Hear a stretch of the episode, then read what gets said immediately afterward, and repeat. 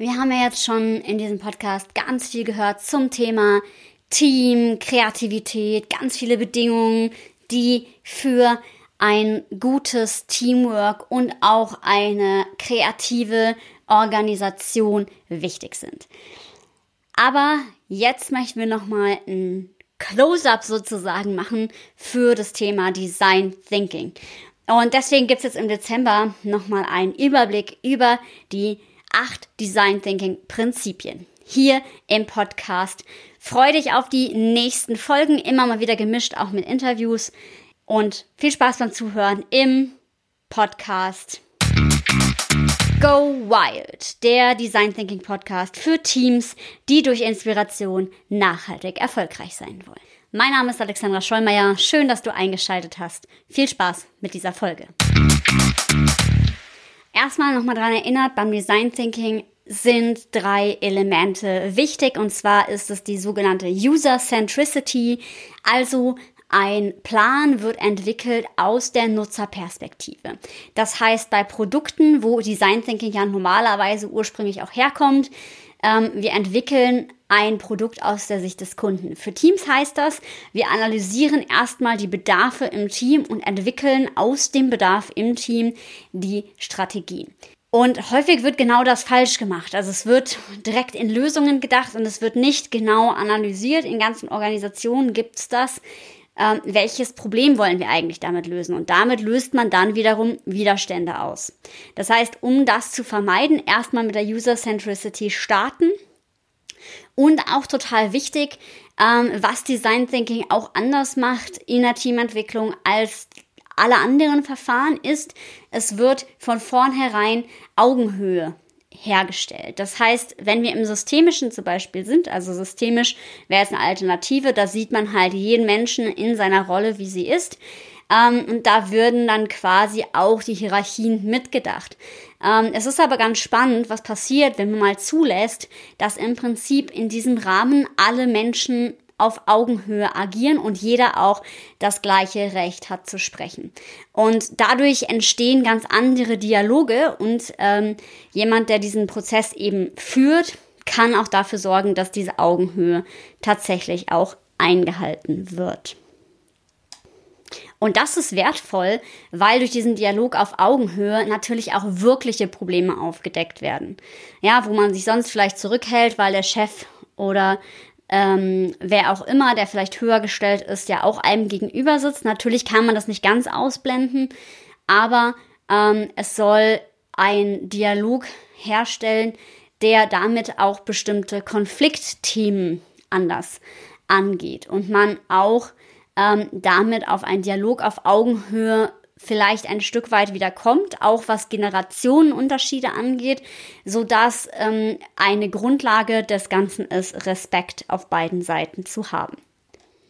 Dazu ist noch ein einschlägiges Konzept, die Iteration. Das heißt, wir haben Prozesse und wir stellen nachhaltigen Erfolg im Design Thinking sicher, indem wir einen Erstentwurf sozusagen einer Lösung haben, die wir für einen bestimmten Zeitraum, ich empfehle hier meistens vier Wochen testen und dann eben ja, das Ganze weiterspinnen von hier aus. Gucken, was hat geklappt, was hat nicht geklappt und damit auch direkt verstehen, dass wir nicht mit einem Anlauf die perfekte Lösung haben werden, sondern dass es um stetige Weiterentwicklung geht, so wie es auch um Produktzyklen darum geht, das Produkt stetig weiterzuentwickeln, um immer wieder den Bedarf des Kunden zu prüfen. Und hier gilt es auch immer wieder zu überprüfen, gibt es den Bedarf des Kunden.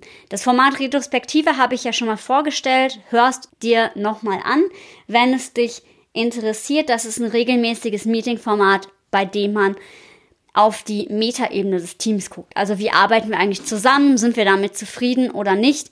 Und das ist extrem wertvoll, so etwas regelmäßig zu etablieren. Das heißt, es soll nicht als einmalige Sache etabliert werden, sondern vielmehr die Haltung, wir gucken stetig, was benötigen wir, um besser zusammenzuarbeiten und das eben dann zu optimieren.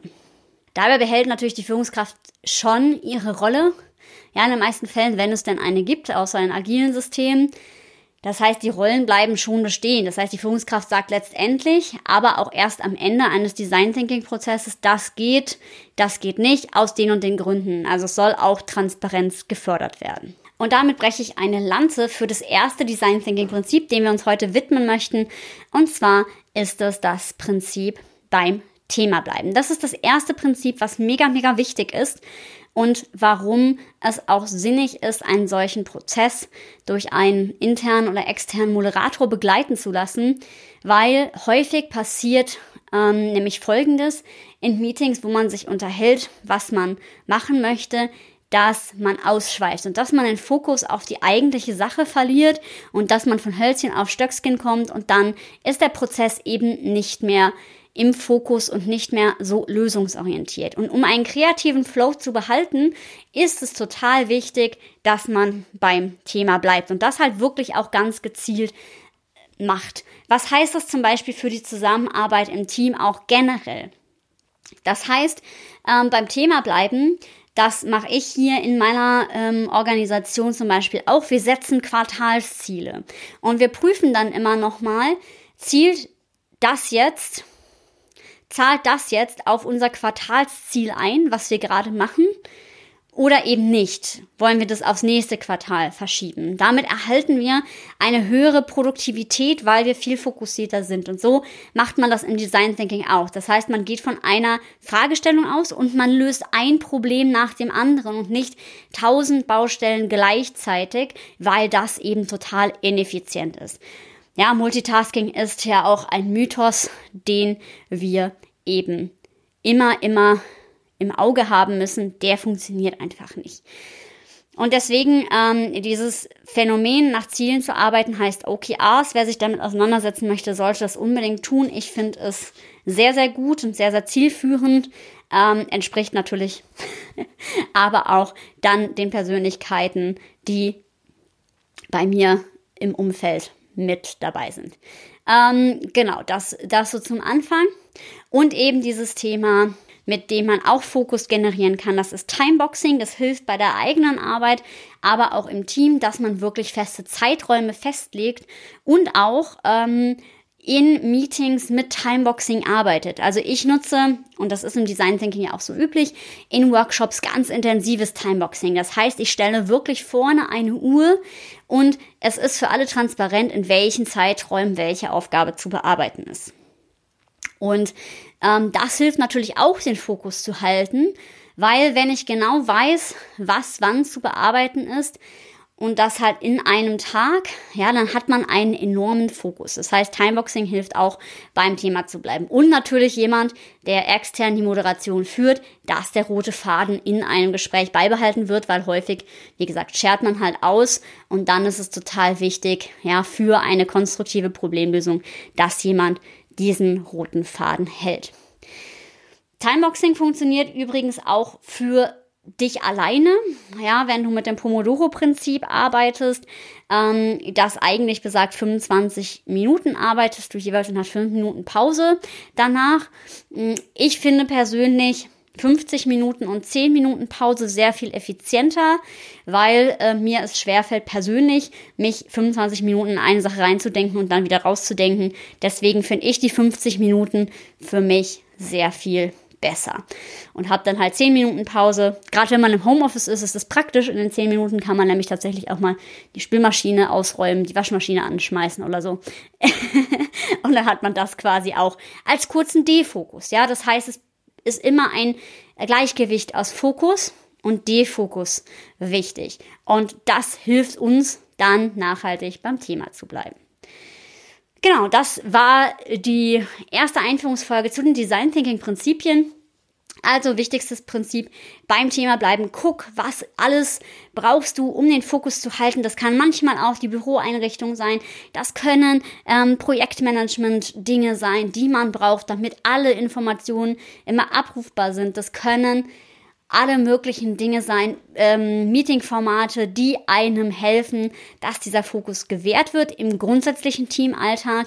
Im Design Thinking Prozess selber heißt es, wir timeboxen, wir haben diese Regeln, diese Prinzipien und da ist jemand, der achtet darauf, dass wir halt wirklich auch die Fragestellung, welche auch immer das ist, also zum Beispiel, wie wollen wir unsere Arbeit im Team gestalten, dass wir die konkret beantworten. Ja, und dass wir nicht zu sehr ausscheren und uns dann auch noch auf die Abteilung nebendran fokussieren und so weiter. Ja, also das sind die wichtigsten Kernelemente dieses Prinzips. Ja, ich hoffe, die Folge hat dir Spaß gemacht und freue mich auch auf dein Feedback zu dieser Folge. Freue mich darauf, von dir zu hören, was du noch sonst für Themen beleuchten möchtest in diesem Podcast. Schick mir gerne ein Feedback über LinkedIn oder Instagram, da findest du mich. Und alle anderen Infos findest du selbstverständlich wieder in den Show Notes. Und ich freue mich auf die nächste Folge. Und wie immer verbleibe ich mit sei mutig und hab wilde Ideen. Bis zum nächsten Mal.